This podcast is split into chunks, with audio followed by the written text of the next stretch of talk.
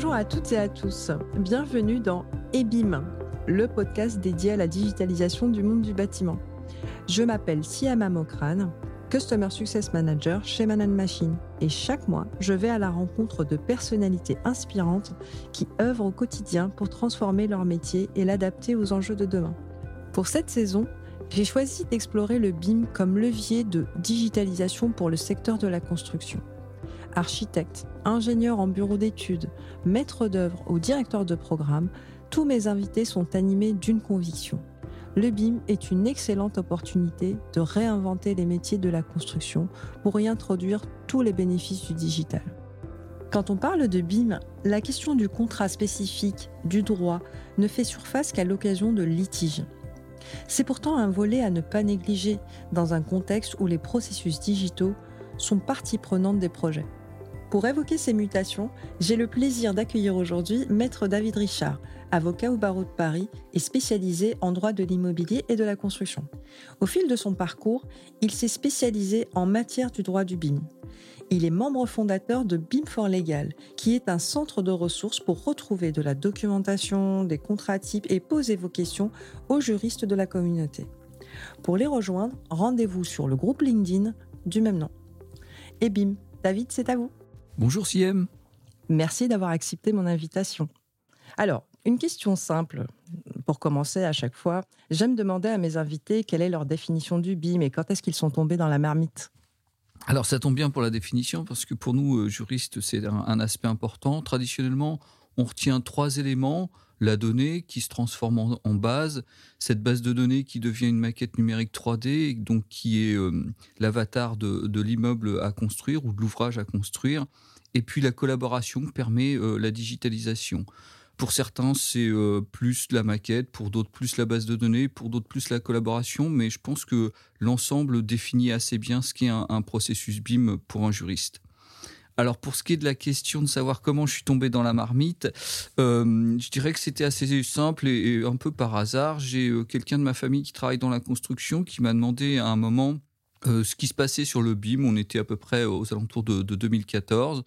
J'en avais entendu parler, mais j'avais jamais vraiment travaillé sur le sujet. Je me suis donc, euh, euh, j'ai cherché des informations, j'ai regardé un petit peu ce qui, se produisait, j'ai interrogé un certain nombre de, praticiens dans le domaine, et j'ai grandi, je dirais, avec le, BIM depuis cette, depuis cette période. De votre point de vue de juriste, qu'est-ce qui change avec l'arrivée du BIM dans le secteur de la construction? Alors il y, a des y a des choses qui changent et puis des choses qui restent euh, qui restent identiques. Je dirais que sur le fond, on est toujours sur un processus qui tend euh, à la production d'un immeuble, d'un ouvrage ou de la réhabilitation euh, d'un équipement immobilier. Donc ça, ça change pas finalement. Il y a beaucoup d'acteurs qui, qui restent les mêmes, mais il y a aussi des nouveautés. On va utiliser de nouveaux outils. Ce sont par exemple les logiciels. On a de nouveaux acteurs. C'est par exemple le BIM Manager qui va avoir un rôle un peu de, chef de projet sur la question du BIM et qui va être responsable de, la construction numérique. Et puis, on a aussi des acteurs euh, traditionnels qui vont voir leur mission évoluer et qui vont intervenir dans le process BIM. Le premier d'entre eux, c'est l'architecte, mais pas seulement. Il y a aussi les, bureaux d'études et puis, bien sûr, les, les, entreprises réalisatrices qui vont également fournir des données et donc participer en parallèle de la construction de l'immeuble à la construction de l'immeuble numérique. À ce propos, David, est-ce véritablement un changement de culture et comment l'accompagne-t-on? Pour partie, je pense qu'il y a un changement de culture parce que, en général, on oppose, enfin, c'était le cas. Euh, il y a assez longtemps, on oppose, on va dire, la culture du bâtiment, la culture du réel à la culture immatérielle, numérique. Et donc ça, ça reste un petit peu. Mais aujourd'hui, tout le monde a compris que pour construire, il fallait être aidé par des techniques nouvelles et donc par euh, des process de, numérisation.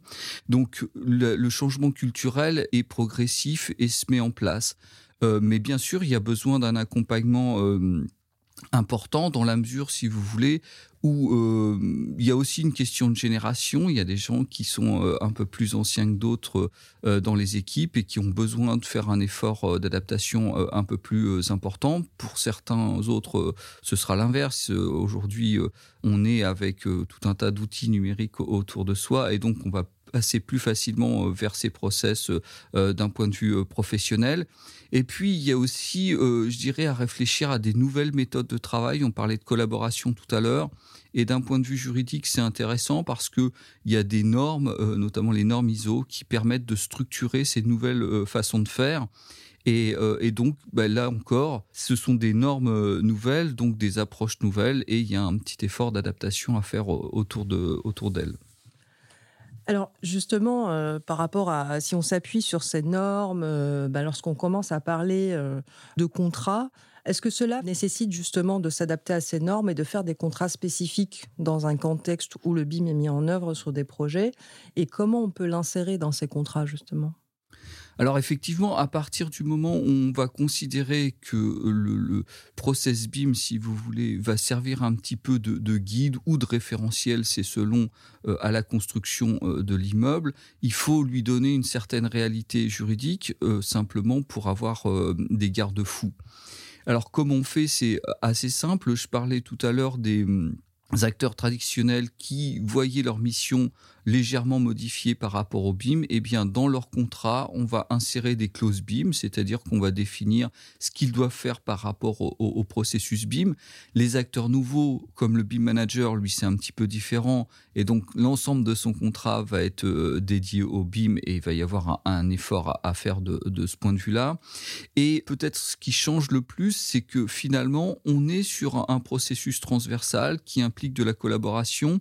Donc, en parallèle, je dirais, des contrats liant chacun des intervenants au maître d'ouvrage, on va avoir une, sorte de, socle euh, commun. Alors d'un point de vue technique, c'est la convention BIM, mais il faut aussi avoir un socle commun juridique, par exemple pour régler la question de la propriété des données. C'est euh, tout bête, mais le code civil n'a pas de disposition en la matière, donc il faut le prévoir, et donc on va avoir une disposition précise dans ce domaine. Donc je dirais qu'il euh, y a différentes euh, approches en fonction, on va dire, du degré d'implication de l'acteur dans le processus BIM.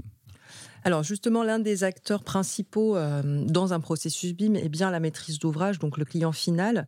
Que peut-elle mettre en œuvre justement cette maîtrise d'ouvrage pour l'adaptation de cette démarche?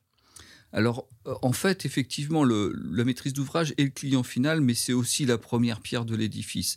Et je dirais que c'est un, acteur particulièrement important qui doit quelque part euh, s'impliquer. Alors, tous les maîtres d'ouvrage n'ont pas la même ambition vis-à-vis du BIM.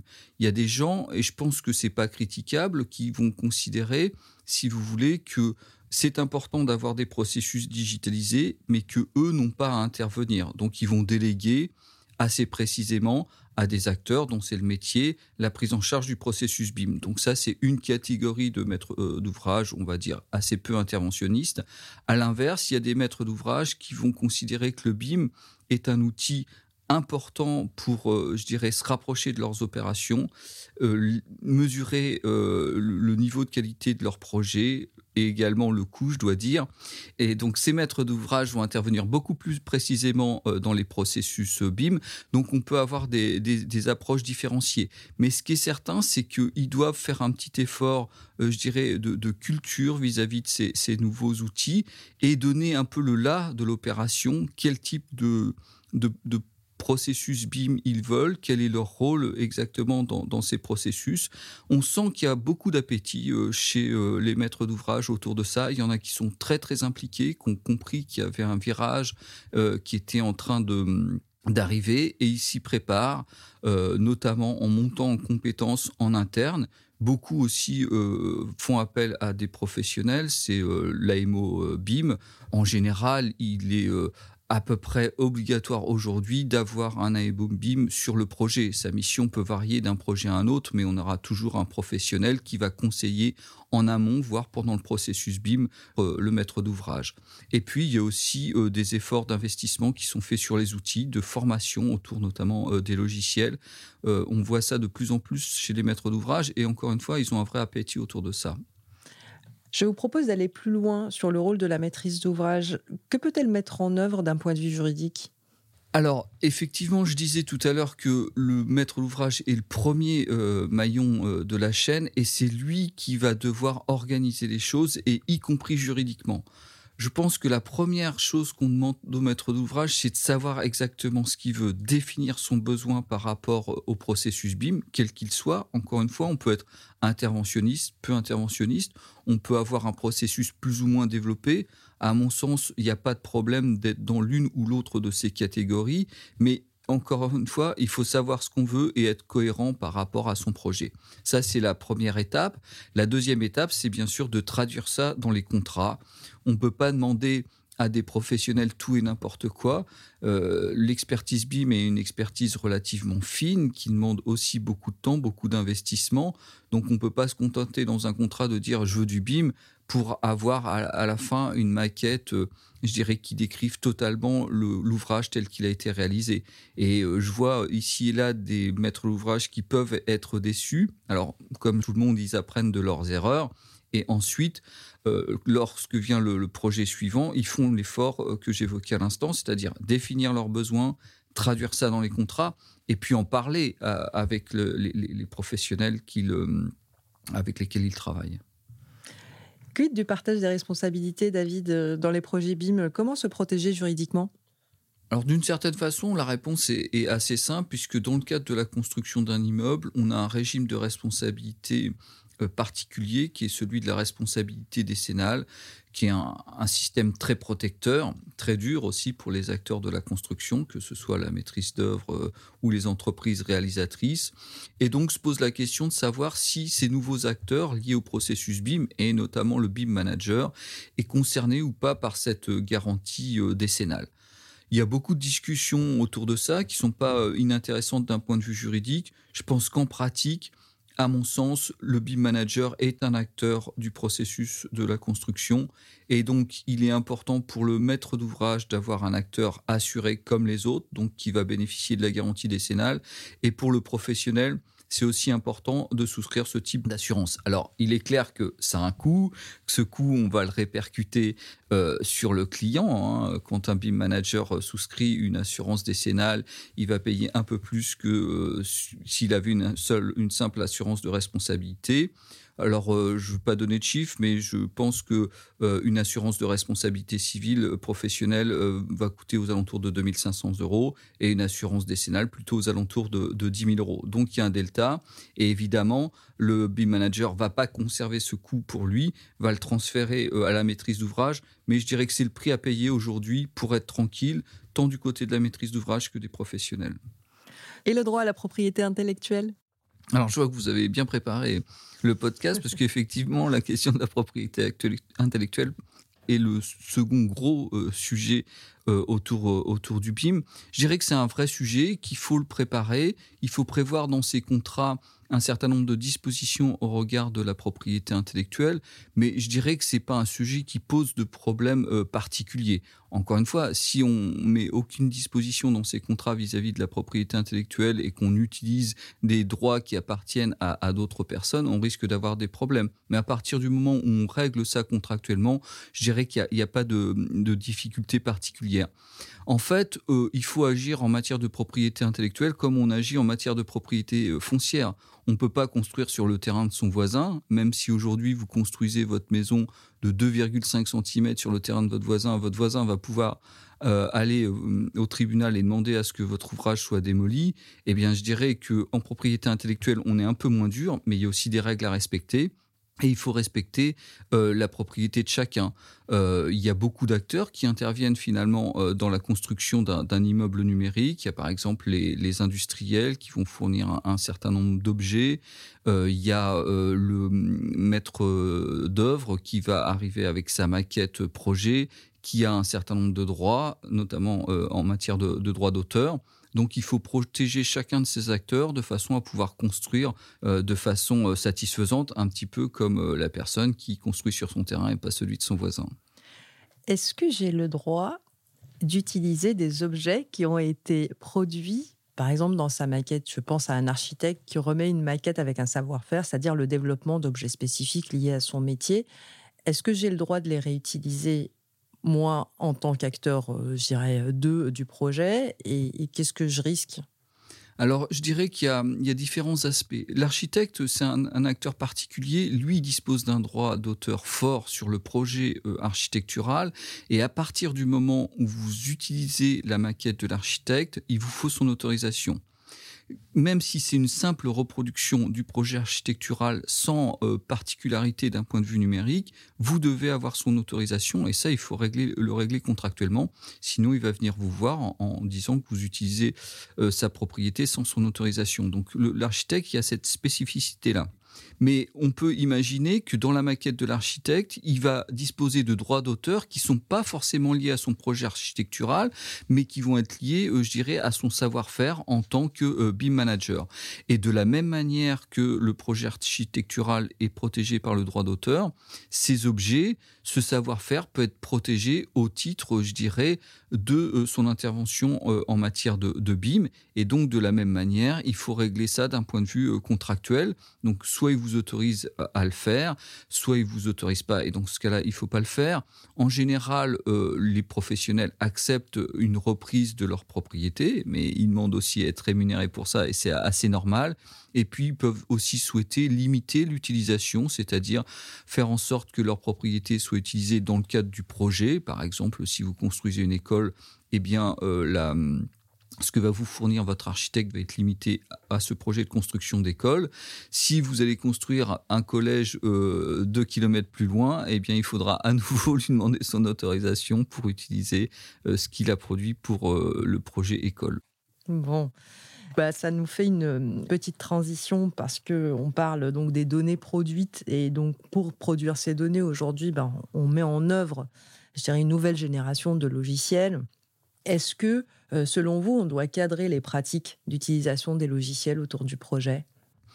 Oui, mais je crois que, enfin, c'est quelque chose qui est en train de se mettre en, place, si vous voulez. On part d'une période où euh, tout le monde fait un petit peu euh, comme bon lui semble, je dirais. C'est vrai qu'il y a aussi beaucoup d'outils, il y a beaucoup de métiers. Pour chaque métier, il y a des outils. Et donc, aujourd'hui, je dirais que ce sont un peu les acteurs eux-mêmes qui définissent presque un peu dans leur coin euh, les outils qu'ils vont utiliser. C'est important de conserver cette liberté, puisque comme on dit dans le bâtiment, euh, de bons outils font de bons ouvriers, donc il faut garder cette proximité. Mais c'est clair qu'il va y avoir aussi des exigences côté de la maîtrise d'ouvrage, voire côté euh, même des BIM managers, pour euh, avoir euh, un peu plus de lisibilité euh, sur les outils, d'autant que l'usage des outils a une influence sur ce qui va se passer après la construction de l'immeuble et, son exploitation. Donc aujourd'hui, j'ai un exemple en tête assez précis.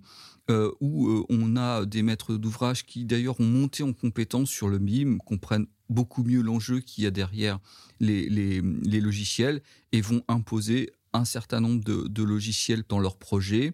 Ils sont aussi soucieux, d'une façon générale, euh, les maîtres d'ouvrage de l'utilisation de formats, notamment des formats IFC. Et en fonction du logiciel que vous utilisez, parfois les transferts en IFC n'ont pas toujours la même qualité. Donc ça, c'est quelque chose qu'on voit de, de plus en plus, une préoccupation de plus en plus forte. Et puis, dans les logiciels, il y a différentes familles. Il y a des logiciels dits propriétaires, des logiciels dits libres. Et donc, quand on est euh, face à un projet, il est aussi important euh, de savoir comment se positionner par rapport à, ce type de, logiciel. On ne peut pas utiliser euh, des logiciels libres n'importe comment. Il y a aussi des règles. Et puis, pour les logiciels propriétaires, il faut un certain nombre de droits pour les utiliser et notamment des licences.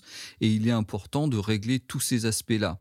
C'est en train de se faire et je pense que clairement c'est quelque chose qui va monter en puissance avec le, développement de la compétence euh, des acteurs, mais surtout de, la maîtrise d'ouvrage. On parle pas justement beaucoup de ces droits d'utilisation des logiciels. C'est pas quelque chose qui apparaît finalement dans les contrats ou dans les exigences des maîtrises d'ouvrage. C'est-à-dire qu'aujourd'hui, bon, on va dire qu'un maître d'ouvrage va demander comment dire, une livraison d'un format IFC, mais il ne va pas exiger quelque part une, conformité euh, à ces acteurs dans les droits d'utilisation de leur licence. Est-ce que c'est quelque chose qui rentre dans le cadre d'une exigence maîtrise d'ouvrage ou, pas. Alors, il y, a différents aspects dans cette question. En général, dans les marchés, on distingue entre euh, les marchés publics et les marchés privés. En marché public, vous avez un certain nombre d'exigences qui sont liées à la commande publique où finalement la maîtrise d'ouvrage va avoir des exigences, mais je dirais qu'elle ne peut pas les affirmer aussi simplement euh, qu'en marché privé.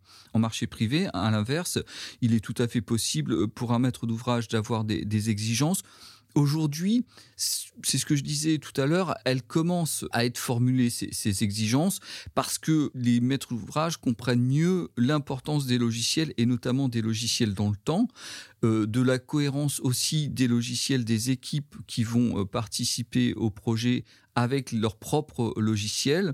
Donc on voit euh, que les choses commencent à, se mettre en place, et c'est vraiment quelque chose qui va se développer et pour lesquels euh, la maîtrise d'ouvrage va encore avoir besoin, je pense, d'un accompagnement notamment euh, de la part des AMO BIM, euh, mais c'est quelque chose qui va se renforcer au fil du temps, c'est évident, puisque en fait, la maîtrise d'ouvrage devient un propre acteur et peut-être un, acteur plus important dans le temps que les, les, acteurs qui participent à la construction, puisqu'ils interviennent avant le projet et après le projet et qu'ils ont également des logiciels. Donc il faut qu'il y ait une continuité numérique et ça, ça passe par un certain nombre d'exigences en, matière d'outils. On a vu l'aspect digital dans les outils. Qu'en est-il de la digitalisation du droit du BIM? Alors oui, est-ce qu'on peut aller plus loin? C'est certain. Le droit même euh, se, digitalise. On, on travaille de plus en plus avec des outils digitaux. On est à l'heure de ce qu'on appelle la justice prédictive, c'est-à-dire une justice qui va être finalement basée sur euh, ce qu'on appelle le big data. Donc nous-mêmes, on est en train de se digitaliser. Et quand on regarde ce qui se passe dans le domaine de la construction et de l'immobilier, il y a plein d'événements autour de la digitalisation et le mouvement est en train de s'amplifier. Euh, il y a très peu de temps, euh, c'est-à-dire le 1er janvier, on est passé euh, à la dématérialisation des autorisations d'urbanisme, c'est-à-dire que quand je veux déposer mon permis de construire, j'arrive plus à la mairie avec mes 36 exemplaires format A4 et des plans dans tous les sens. Je peux passer par une plateforme dédiée à cet effet et déposer mon permis de construire sous format digital. Donc ça, c'est une avancée importante qui va se développer. Il n'y a pas encore euh, de connexion euh, avec les, process dont on vient de parler et notamment euh, le BIM, c'est-à-dire que les services instructeurs n'utilisent pas des outils BIM pour instruire les permis de construire, mais il est clair qu'à terme, ça va être le cas.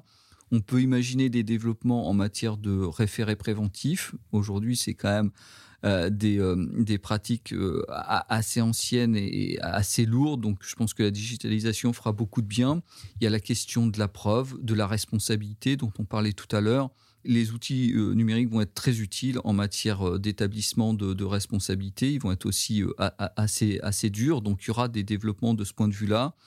On peut aussi imaginer euh, des contrats un peu plus digitaux qu'on les a euh, actuellement, c'est-à-dire euh, des relations contractuelles qui seront finalement gérées par des, logiciels on a un développement assez important de nos masses de contrats. Je pense qu'à un moment, il va aussi falloir gérer ça d'un point de vue digital. Il y a des contrats dits intelligents aujourd'hui qui commencent à, faire ça et à déclencher euh, des événements seuls, sans intervention d'un juriste. Par exemple, si vous euh, intégrez dans votre contrat que à telle étape vous devez euh, envoyer une demande de paiement, on peut imaginer avec des systèmes de, reprise de ce qui se passe sur le terrain que le contrat valide l'arrivée à telle étape, par exemple la mise hors d'eau, et donc va envoyer la facture au maître d'ouvrage correspondant à la mise hors d'eau. Et alors, euh, peut-on rêver d'une signature électronique de la maquette numérique? Euh, oui, on peut, en, rêver et je pense que c'est même déjà euh, en train de se, mettre en place. Je parlais tout à l'heure de la particularité de l'architecte et de son droit d'auteur. Dans son droit d'auteur, il y a un, droit et même une obligation à signer ses plans et donc la maquette électronique. À partir du moment où la maquette devient électronique, il faut que la signature de l'architecte devienne électronique. Et donc, on aura euh, ce, système-là, et on l'a déjà, qui a été mis en place. Euh, pour faire un petit retour en arrière sur le permis, euh, la dématérialisation pardon, du permis de construire, c'est poser la question de la signature de l'architecte du permis de construire.